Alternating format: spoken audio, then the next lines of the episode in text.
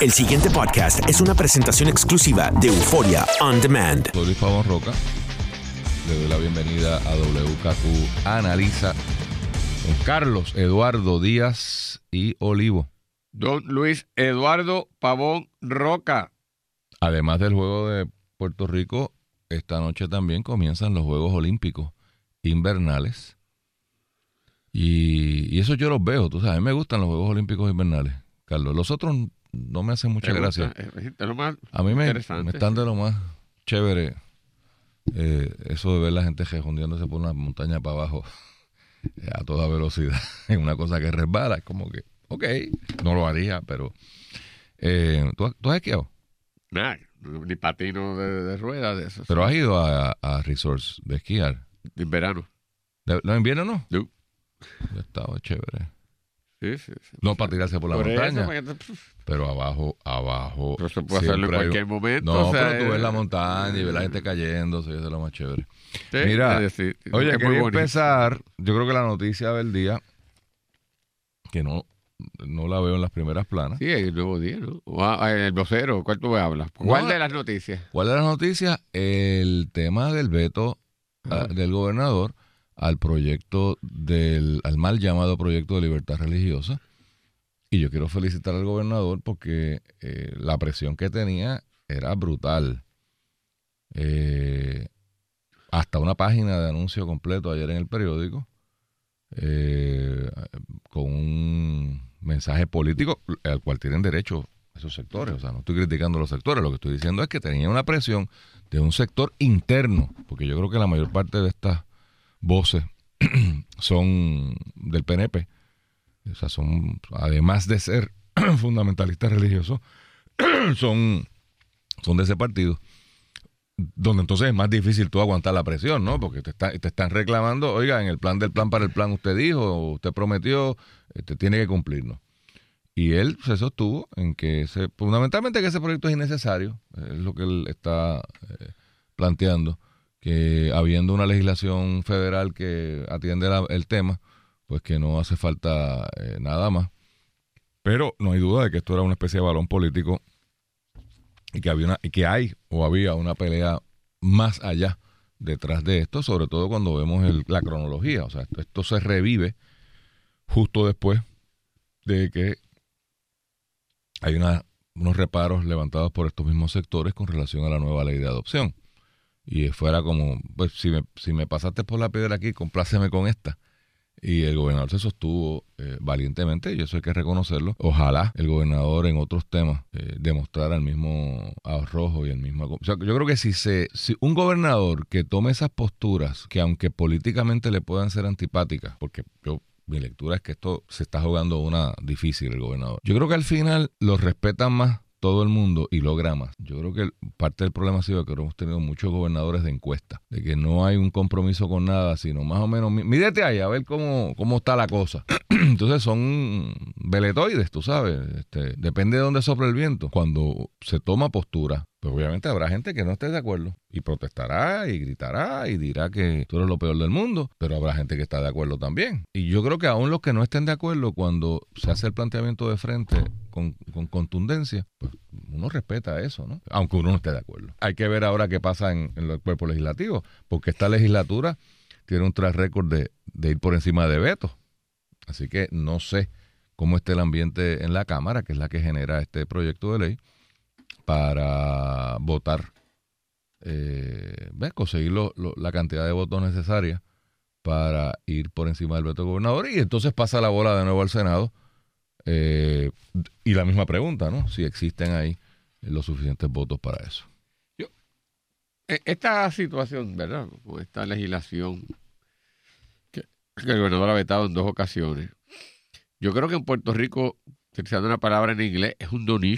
O sea, Sí. Porque realmente, si bien es cierto, y lo hemos discutido en otras ocasiones, y yo, ella ha llamado la voz, eh, cuidado con respecto a eso, que aquí a veces hay cierta, si no intolerancia, cierta cosa de burlona eh, y de, bueno, de falta de respeto a personas por sus creencias, eh, que va desde pintarlos como medio supersticiosos, no muy instruidos, fundamentalistas, que es el que honestamente creen esta, en verdad, en estas creencias religiosas le, le puede eh, sentir marginado y puede sentir algún tipo de discriminación. En realidad me parece a mí que ese tipo de expresión y trato eh, proviene de unos pseudoliberales eh, y pseudointelectuales que existen en el país, que dictan o se creen ellos que o ellas que poseen la, la, la, la, única visión de la verdad y que el que no la tiene pues es una categoría eh, inferior. Y sí lo, lo expresan en los medios de comunicación sí lo puede que hagan actuaciones eh, que estas personas creyentes puedan sentirse marginados pero en términos generales en la población los puertorriqueños y las puertorriqueñas me parece que en términos generales, cuando ven a alguien participando de estos cultos y sus religiones, no me parece a mí que haya ningún tipo de marginación este, colectiva o, ¿verdad? De marginación hacia estas personas. Al contrario, eh, son parte de la misma familia y de la misma comunidad. Tal vez en Estados Unidos esto adquiere, en otros países ciertamente unos matices mucho más fuertes eh, y mucho más, más dramáticos, pero no me parece a mí, ¿verdad?, este, que en términos generales es un problema como tal sí puedo entender porque es que está activo en esto y es un líder religioso, pues lo, ve como una causa adicional. Aparte de que es una oportunidad de tener una plataforma de la cual hablar y adquirir una prominencia adicional, lo cual también es, totalmente legítimo. Eh, pero me parece a mí que en realidad eh, no, es, no es un issue eh, mayor en términos de, división en el país y que esté creando un un problema social eh, trascendental. Y no, y no estoy, ¿verdad? Acabo de reconocer lo que puede experimentar algunas personas que así se sientan, pero, pero creo que no es, no es una cosa dramática, es lo que te quiero decir. Y sobre todo porque esta legislación no iba dirigida a ese tipo de problemas siquiera, porque este no, esta legislación no está dirigida a que alguien intervenga con tu derecho al culto o, o, algo así, era más bien la función de un eh, eh, funcionario público, si podía él discriminar contra alguna situación por su creencia religiosa. O sea, si mi, si mi creencia religiosa va por encima de mi deber no sectario como, como funcionario público. Esa es la controversia. Y tú, cuando estabas hablando, mencionaste algo que hoy, cuando iba alguno de los proponentes legislativos sobre esta situación lo que planteaban en, decir, pero si, si la federal, la que nosotros estamos poniendo no es tan abarcadora como la federal, y al contrario, esta no es, pues bueno, pues entonces quédese con la federal, no hace falta. ¿Qué fue lo que dijo el gobernador? ¿Qué fue lo que dijo el gobernador? Y tú estabas haciendo referencia, pero, pero acabo de traerte, a, atarlo a los propios argumentos de, de los que mencionan ahí. Ahora, ahora. Esto puede tener un matiz distinto, porque me parece a mí, Luis, que si tú atas esto a lo que está pasando con el lío surgido en la Comisión Estatal de Elecciones, en donde me parece que las preocupaciones de Rivera Chats no están siendo manejadas de forma efectiva.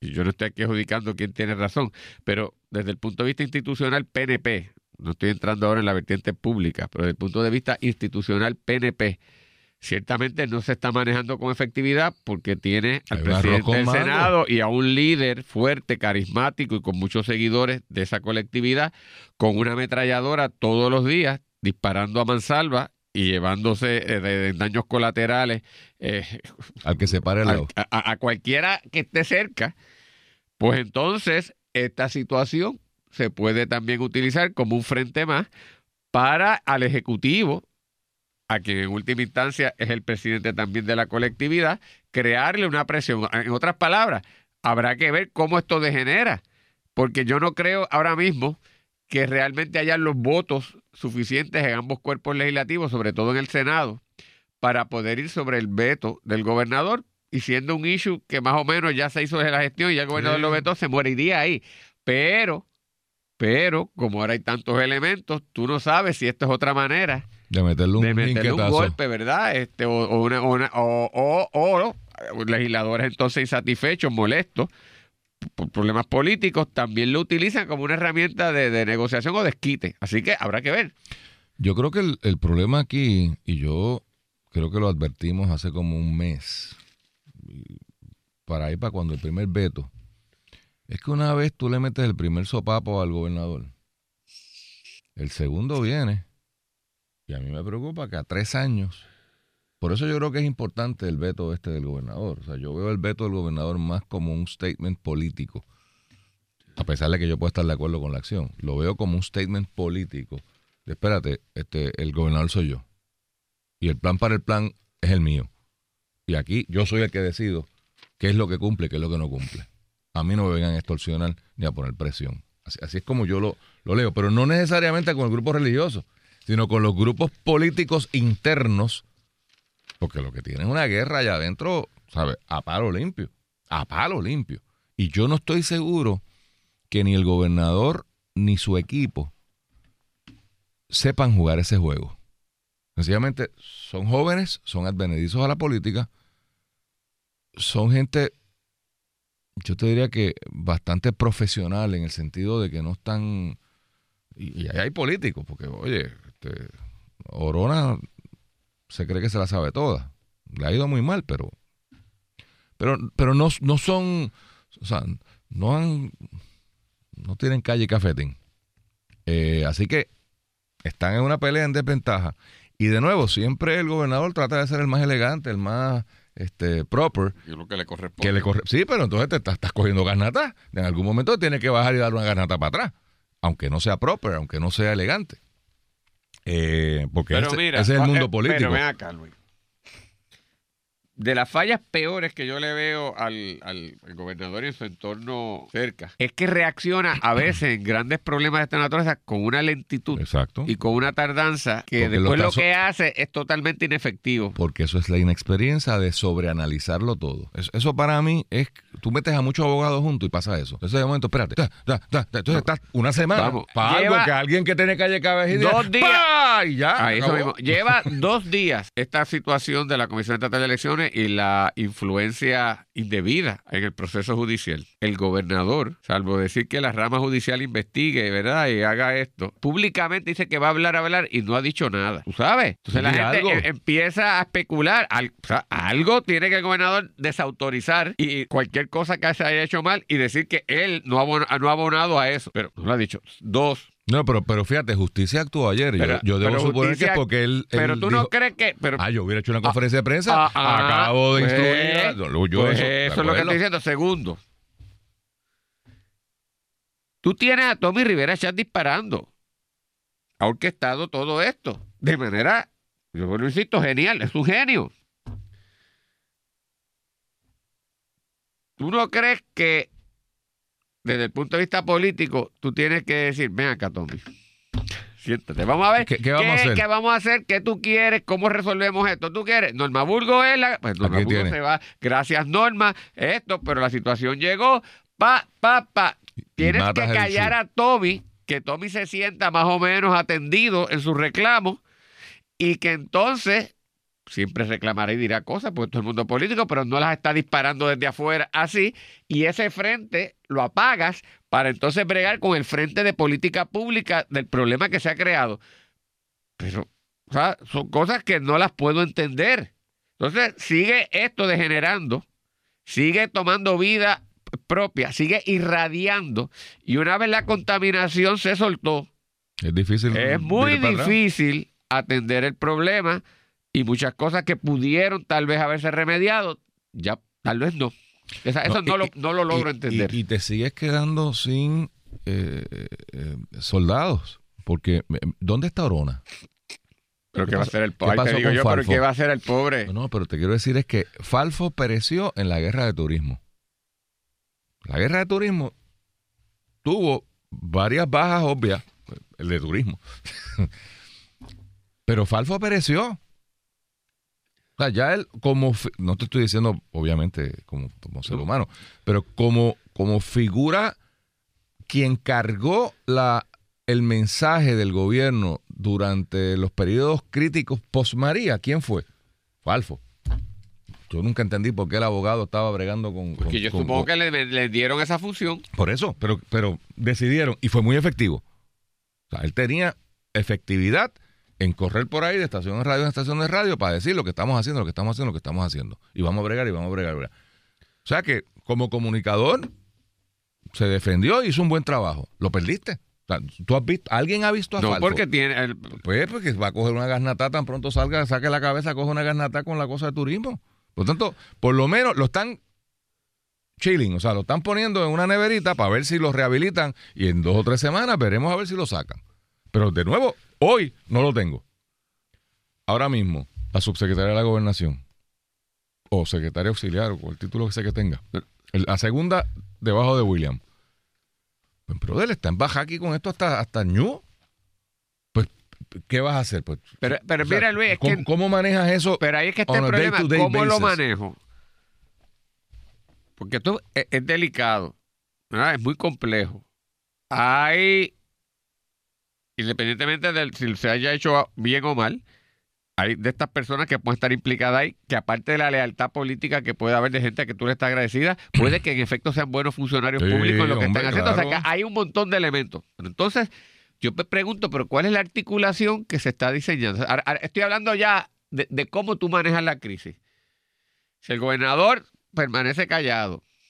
Alguien tiene que hablar. Ayer dice la prensa que envió en su estos mensajes electrónicos que envía una foto con la subsecretaria reunida con él, como dando un mensaje de que lo mi confianza. apoyando. Pero simultáneamente en el día de ayer surge que esta propia administración, a través de la secretaria de la familia, suspende a Eric Alfaro Calero, que es el administrador de desarrollo socioeconómico de la familia, que es el que envió aquel mensaje grosero.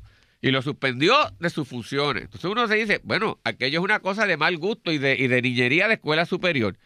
Pero comparado Esto, esto es delito. comparado con las imputaciones o ramificaciones que esto pudiera tener, que podría ser un delito y, y- y la de- es más, la destrucción de una de las ramas de gobierno en términos de su pureza y los procesos de adjudicación judicial, eh, eh, eh, eh, el, el mensaje grosero de, este, de esta persona no es nada. Entonces te- yo lo suspendo y soy tan fuerte y tan dramático y con respecto al otro no he hecho nada. Pues, pero, o sea, ¿qui- ¿quién fijó el- este parámetro con Eric Alfaro, este Luis? Pues la secretaria, me imagino. Que tiene que haberlo cuadrado con el gobernador y si no lo cuadró con el gobernador, Yo pues entonces... que ah, no pues, sé. pues, pues, No entonces... sé. pues, porque, pero- porque hay una inconsistencia. Bueno, la pues, que tú señalas. Pero ¿no? eso es lo que te estoy diciendo. Sí, pues sí, entonces sí. Hay, hay un manejo no el más efectivo. Torpe. Entonces tú mismo es estás, por eso te estás tú sumergiendo más en la crisis.